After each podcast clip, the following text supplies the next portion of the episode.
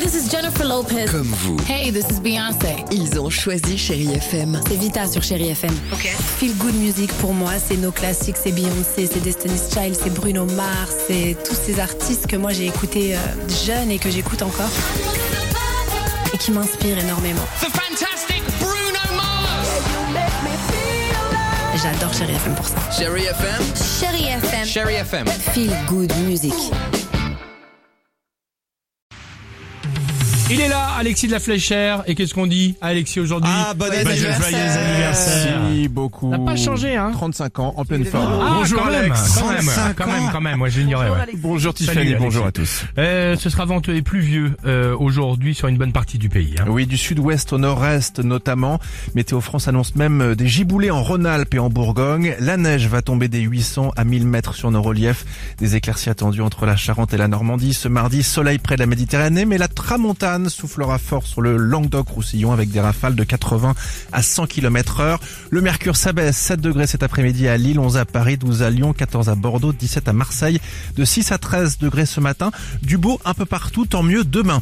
La réforme des retraites est une nécessité absolue. Il faut convaincre tous les réticents. Les mots d'Emmanuel Macron hier lors d'une réunion à l'Elysée, le chef de l'État qui en appelle à la responsabilité des oppositions à deux jours d'un scrutin à suspense à l'Assemblée nationale.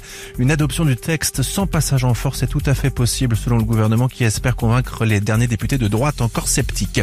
En attendant, eh bien, les syndicats poursuivent leur combat. On est à la veille d'une huitième grande journée de mobilisation interprofessionnelle et ce mardi, la grève reconductible se poursuit dans différents secteurs.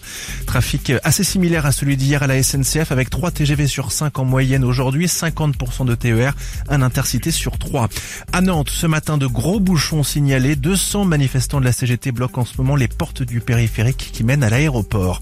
La CGT qui appelle à cesser le travail dans tous les ports de France pendant 3 jours.